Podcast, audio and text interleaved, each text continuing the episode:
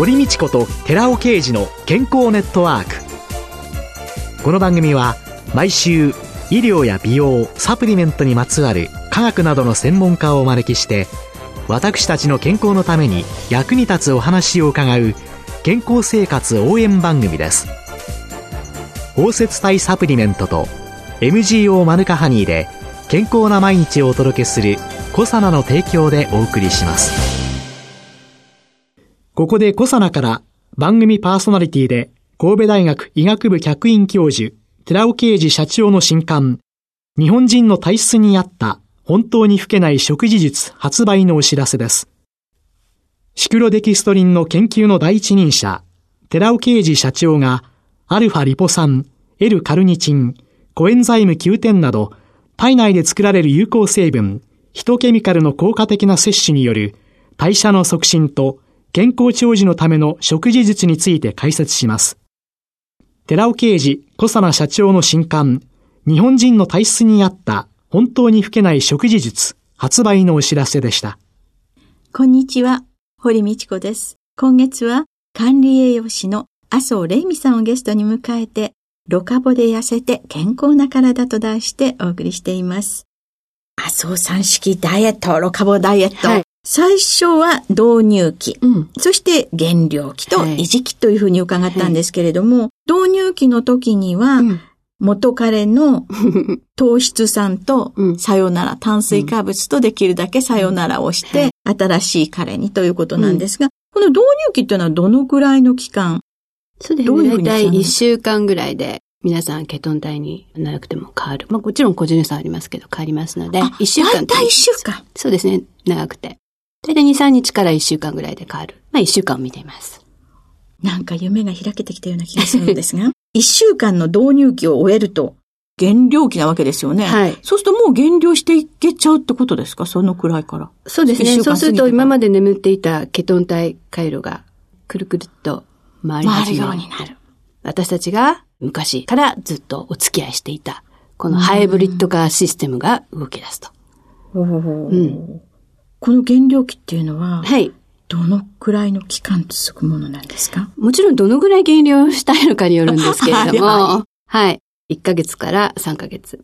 で、だいたい1ヶ月から3ヶ月で途中で維持期も入れてきます。はい。というのはね、やっぱり楽しみながらやってほしいんですよ。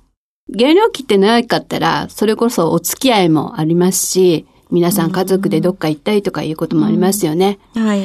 こういうことも全然楽しんでやっていいと思うんです。楽しむことって大切なんで、ストレスが血糖値が上がって、それこそストレスがすごい過剰になってしまうと、体にとっても良くないので、楽しみながらやるということは大切だと思います。じゃあ、例えば、15キロ痩せたいな、とも今日立てたとします。はい。そうすると、これは、大体どのくらいの感覚で、こういう形に持っていくと、はい、まあ人によりますけれども、はい、理想的になるんですか？女性の方はですね、1ヶ月でトータル的に見てると、3、4キロぐらいっていう感じなんですね。従来の概念をことごとく覆されますね。今までは1ヶ月に1キロのペースで痩せるのがリバウンドのない一番いい痩せ方ですとかっていっぱい書いてあるんですけど、うん、1ヶ月で3、4キロ痩せる。はいただ当然ですね、ええ、そのまままっすぐ痩せるわけじゃなくて人間っていうのは停滞期っていうのはありますけど。はい、なので、そういう時にはですね、一喜一憂しないで、コンスタントに体に必要な栄養は入れてあげる。ここが大切なんですね。もう自暴自棄になって、うん、ちっとも減らない。ちっとも体重。そう。そうではないですね。体に必要な体の作る元となるもの、体の調子を整えるものを入れてるわけですから、コンスタントにそういったものを入れていく。例えばですね、体重が1ヶ月でだいたい3、4キロ減りました。あ、ここ今、もしかしたら、飢餓の時代がまた来たのかなって思っちゃうんですよ、体が。恐るべき、飢餓時代を乗り越えてきた 人類の DNA が。はい、DNA が発動して、じゃあ、もしかしたらまずいと思って体重が減ったので、ここで止めちゃおうと思うわけですね。だけれども、コンスタントにまたこのタンパク質とか、ビタミン、ミネラル、食物繊維なんかの必要な栄養素を入れていくと、あ、なんだ、飢餓の時代じゃないんだ。じゃあまた痩せてもいいかな。こういうふうに痩せていくんですよ。実は体を守るためのシステムなんですよね、これはね。私たちを生かすための。その停滞期でね、うん、大体、はい。みんな挫折して。そうなんですよ。自暴自棄になる時期なんですね。一喜一憂しちゃうんですね。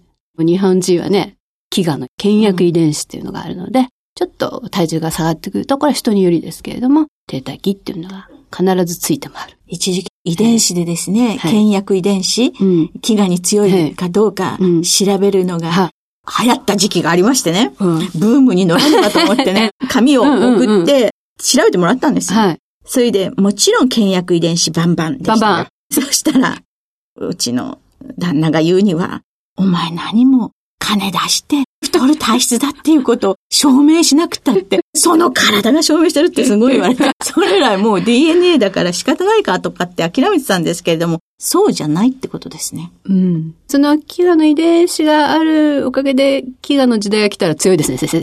そうです。任しといてくださいって感じなんですけれども、うん、実際に、そのきちんとした原料期というのの中で、減らなくなっても、はい、きちんと体にとって必要な材料になる、タンパク質、ビタミン、ミネラル、そういうものを食物繊維もきちんと取っておくということなんですね。はい、じゃあ、この時期に、糖質というのは、その原料期になった時に、導入期とは違って、少しは取ってもいいんでしょうか、そうですね。例えば、根菜類ですとか、こういったものも、実は糖質が入ってるんですけれども、はいはい、お芋ちょっととか、こういったものはいいですよね。それが、例えば、白米よりは玄米とかね、はい、質を見直して変えていくっていうのも手だと思うんですよ。で、目安なんですけど、皆さんそう言っても食べる量ってわかんないと思うんですよ。どのぐらい一食で取ればいいか。そうです。目安なんですけれども、一食手のひら自分で目の前に出してください。はい。手のひら両手を出しました。はい、じゃあ、タンパク質は約手のひら1枚分一食。タンパク質は手のひらタンパク質って、純然たるお肉と考えていいんですか？はい、お肉とか魚と考えていいんですね。うん、その中のタンパク質は何グラムぐらい入ってる？だいたい100グラムで20グラムぐらい入ってるんですけど、だいたいこの手のひら1枚分で100グラムぐらいなんですよ。100グラムの中でタンパク質はだいたい20グラムなんだけれども、うん、そのお肉とかお魚とか。材料にすると手のひら1枚。枚1枚。これ1食に取るんですね。1食ですね。はい。で、野菜はですね、こう両手出してください。はい。だいたいこの両手に乗る量。両手に、これは生で。で炒めたり蒸したりしたら片手以上。片手。こうやってハンドスケールでやると分かりやすいですよね。うん、で、ご飯。はい、今出てました、ご飯。だいたい目安は握り拳1個分。そうすると、こういうものを少し取ってもいいですよ、という、はい。この時なんですけれども、これはどんな食事でもできることだと思うんですけれども、ベジファースト、野菜から食べる。こういったこともいいんですね。野菜から先に食べる。はい。そして野菜を食べて、お肉、はい、最後にご飯。はい。懐石料理のように食べることが最近ではいいって言われてますよね。一番最後にご飯がちょっと来るという、うん。そう。でもお付き合いでね、いろんな食事しなきゃいけないんだよ。どうしたらいいの？っていう人は、こういうことをやるといいですよ。よく噛む。よく噛む。うん、これは誰でもできますよね。今からできますよ。一口30回が目安ですね。いやー、よく噛んでらっしゃらない方多いんですよ。何かもう全部飲み物って感じですね。お前は犬かっていう感じぐらいに。そうですね。噛んでらっしゃらない方が多いので、よく噛むっていうことも良いですよね。それは噛むことによって、うん。どういう効用が？私たちは食事をすると血糖値が上がりますね。血糖値を下げようとしてインスリンというホルモンが出てくるんですね。だけども糖質を多く取ってしまうと血糖値が急上昇。インスリンを下げようとして急激に下がるんですけど、この時にインスリンは別名肥満ホルモンと言われて、余った糖を中性脂肪に変えるという働きがあるのです。なので、血糖値を急上昇、急降下させるのは、実は血管の内皮を傷つけるので、こういうことが生活習慣病の一因なのではないかということが最近言われ始めてるんですね。で、よく噛むですとか、ベジファースト、こういった食事を食べ方にしていくと、血糖値を緩やかに上昇させるっていう効果があるんですね。で、もう一つ肝心な、お酒っていうのはいかがでしょうか？飲んでいいんですよ。あ、構いませんか。ただし、はい、蒸留酒、ウイスキーですとか、えー、焼酎ですとか、こういったものはいいんですね。あとワインですとか。えー、どうしてもやはり日本酒っていうと糖質が多く入ってしまいます。そしてビールにも糖質入ってしまいます。ただ、最近はメーカーさんが非常に頑張ってくださっているので、糖質オフのビールがあったり、糖質ゼロの日本酒もあるんですよ。え、糖質ゼロの日本酒まで出てきてるんですか、はい、はい。なので、こういったものに切り替えていくっていうのも原料期ではいいでしょう。まあね、全部がじゃなくて、原料期とか、うん、そういうような時に。そうですね。例えば、初めの一杯はビールで乾杯をして、次はちょっとハイボールにしてみるとか、はい、こういうのでもいいんじゃないし、はい、焼酎にしてみるとか、はい、こういうふうに考えたらいいんじゃないですか？ダメダメダメはね、うん、こういうものはいいわよっていうのが。それがいいですね。やっぱり大切ですね、うんうん、それの知識を持っておくっていうことがすごい大切だと思います。あとその朝昼晩のバランスっていうのはどのように取ればいいんですか？どうですか皆さん。夜食べ過ぎてませんか？私なんてね、ものすごく規則ですからね。薬局を閉めて、うん。みんなが帰ってきて、それからっていうとね、うちに帰るのがね、うん、10時とか11時なんですね、はい。で、それからご飯作って食べてますから、はい、そしてお昼忙しくて食べられなかったからっていうので、はい、ものすごいドカ食いですね。そうなんですよね。バランス的にいいのは、夜はなるべく腹8分目、そして寝る3時間前には食事を終わらせておくというのがいいんですけど、なかなかできない方が多い。ね、じゃあ、夜のドカ食いを防ぐには、間食。これを味方につけるというのも手です。おやつの時間をとっておくことで、実は夜の暴食を抑えるということの効果もありますし、先ほど言った血糖値爆上げしない、緩やかに上げるという効果もありますので、で、その時に食べていいもの。最近はですね、はい非常にロカボのおやつも出てるんですけれども、おすすめはナッツ、アーモンドとかくるみなどのナッツ、それとチーズですとか、そういったタンパク質、ゆで卵なんかもいいですね。最近コンビニにもよく売ってます枝豆なんかもいいでしょう。昔からあります？当たり目やおしゃぶり昆布？こういったものもいいですね。実は私ね、おやつの時間は栄養調整タイムって言ってるんですよ。栄養調整タイムね。うん。だいたい朝と昼、こういうもの食べました。夜は外食になりそうだわ。だいたい自分の、そうね、今日野菜足りなさそうとか、タンパク質不足してるなとか、分かってきますよね。そうするとじゃあちょっと卵とか、うん、ゆで卵とか、うん、入れてこうかなとか。食べようとか、はい、野菜スティックも最近コンビニに売ってますので、えー、野菜スティックちょっと食べとくかなとか。まさにはい。栄養調整タイム。はい。しかもこういったものって、皆さんがおなじみのコンビニエンスストアでも、スーパーでも手軽に買うことができるので、栄養調整タイムにはぴったりですよね。じゃあちょっと口が寂しいだけって言った時には、当たり目かんどこっていう、うんうん、そうですね。あとチョコレートも最近、ほら皆さん知ってると思いますけれども、高カカオのね、はいはい、チョコレートが結構出てますよね。えー、70%、80%、95%と。じゃあ夜にあまり偏らない食事。ね、うん。朝が一番重く置いた方がいいんでしょうか？まあこれは人の活動によると思うんですけれども、うん、昼置く人、朝置く人、やっぱり生活のパターンによって違うと思うんですね。でもやはりね、一番いいのはね、こういうことだと思います。朝起きた時にお腹がぐっとなって、ああ、お腹すいた。朝何食べようかな。ね、食べて今日も一日頑張ろう。こういうのが一番いいと思いますよ。はい。朝、もう昨日ちょっと食べ過ぎた、飲み過ぎたわ、もう食欲ない、うん、なんていう日はなくなるように。私たちはすごくこの、やはり遺伝子の中に朝は日の出とともに起きて、夜は日が沈んだとともに寝るっていう生活がね、染みついてるんだと思いますよね。動物的な感覚ですね。ね体内リズム、しないリズム整えるのに、朝お腹が空いたということで、目が覚めて、お食事を美味しく今日も一日頑張ろう。こういう生活を多分ずっとずっと太古の昔から続けてきたんだと思いますよ。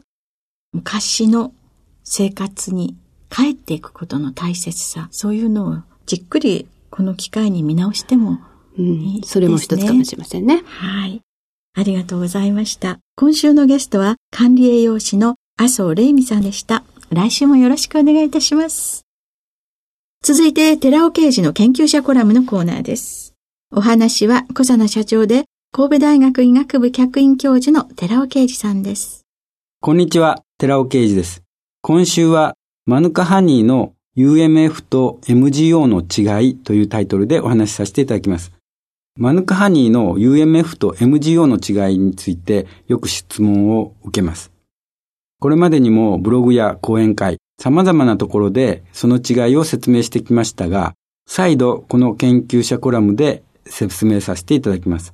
ただ、ここでは皆様が MGO マヌカハニーも UMF マヌカハニーもニュージーランドを原産国とするマヌカハニーとしては同じものであり、抗菌成分の分析方法が違っているだけであることはご理解いただけているものとして説明させていただきます。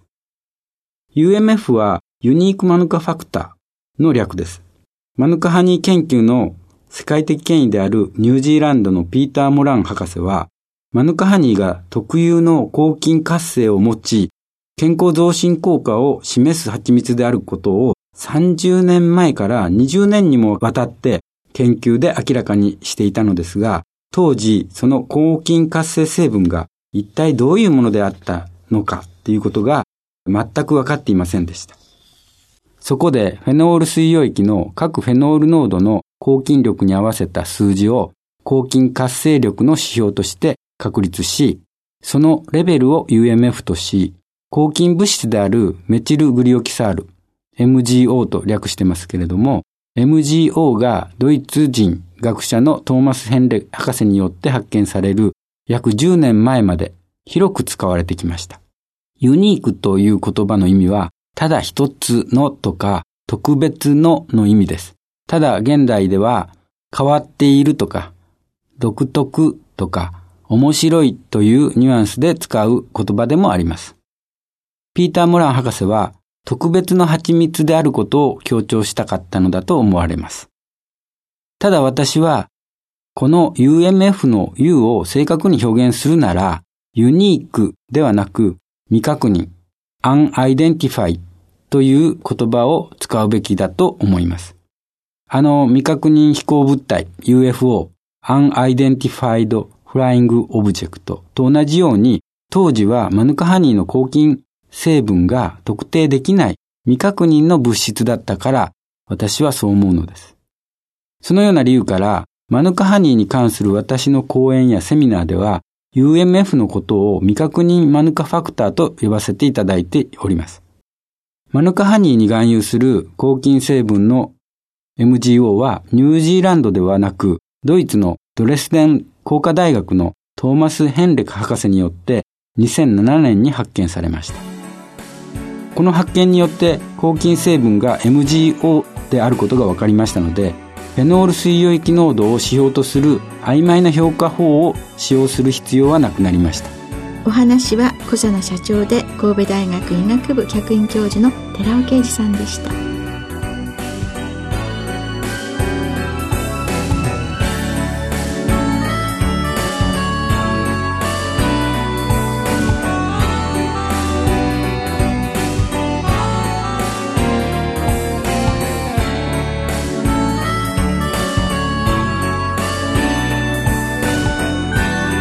ここでコサナから番組お聞きの皆様へプレゼントのお知らせです。1日摂取量に制限がなく無味無臭のアルファシクロデキストリンを使用した新しい食物繊維コサナのピュアファイバーを番組お聞きの10名様にプレゼントします。プレゼントをご希望の方は番組サイトの応募フォームからお申し込みください。コサナのピュアファイバープレゼントのお知らせでした。